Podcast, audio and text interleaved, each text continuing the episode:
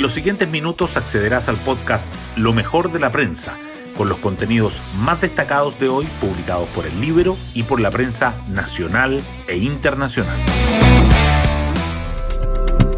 Buenos días, soy Magdalena Olea y hoy lunes 24 de octubre les contamos que el presidente Boric se acerca peligrosamente a perder parte de su electorado duro.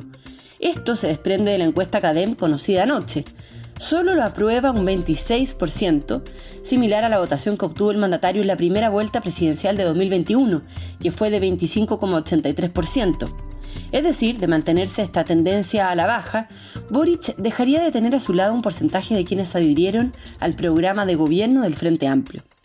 Así se entiende cómo el Ejecutivo ha intentado demostrar cierto cambio de prioridades, aunque no muchas veces se ha acompañado por su misma coalición. De hecho, en cuanto a las preocupaciones de la gente, el sondeo muestra que la delincuencia es por lejos la prioridad número uno. Las portadas del día. La prensa aborda diferentes temas. El Mercurio destaca que la Corte Suprema valora la iniciativa que protege los derechos de los adultos mayores, pero advierte por una eventual lesión de garantías a terceros. La tercera resalta que el plebiscito para dirimir quién redactará una nueva constitución reflota como alternativa. El diario financiero subraya que la nueva circular del Servicio de Impuestos Internos refuerza las sanciones a los contribuyentes por no informar de sus inversiones en el exterior. El Mercurio y la Tercera llevan el cierre del Congreso del Partido Comunista de China. Xi Jinping consolida su poder y presenta una nueva cúpula del Partido Comunista de China con hombres de su confianza. También informa que Colo Colo grita campeón luego de cinco años acabando con la hegemonía de Universidad Católica, 613 días después de salvarse de la B.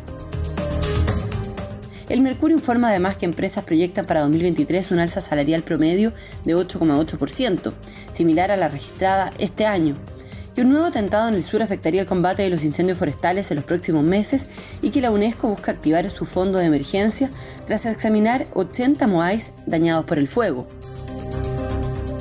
La tercera, por su parte, remarca que la deuda de los clientes del retail no bancario sube a una cifra histórica, que obtener un título universitario demora hasta 16,8 semestres y que Richie Sunak lidera la carrera para ser el primer ministro del Reino Unido.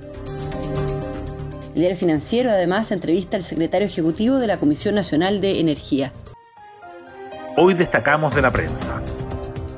Un plebiscito para dirimir quién redactará la nueva constitución reflota como alternativa para destrabar las negociaciones. El oficialismo plantea una instancia 100% electa, pero Chile Vamos busca una entidad mixta con ciudadanos elegidos y expertos designados. Figuras de la centroizquierda proponen una nueva convención con 60 integrantes electos, 30 en listas nacionales y 30 en distritos uninominales.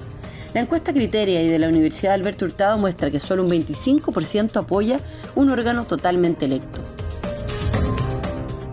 La Corte Suprema valora el proyecto que protege los derechos de los adultos mayores, pero advierte una eventual lesión de los derechos de terceros. El máximo tribunal considera que los cambios en los procedimientos judiciales pueden generar dificultades a la tramitación de las causas. En su informe remitido al Congreso dice que el objetivo del proyecto es completamente atendible, pero las vías elegidas para alcanzarlo podrían ser objeto de revisión y mejoras. Una nueva circular del Servicio de Impuestos Internos refuerza las sanciones a los contribuyentes por no informar sobre sus inversiones en el exterior.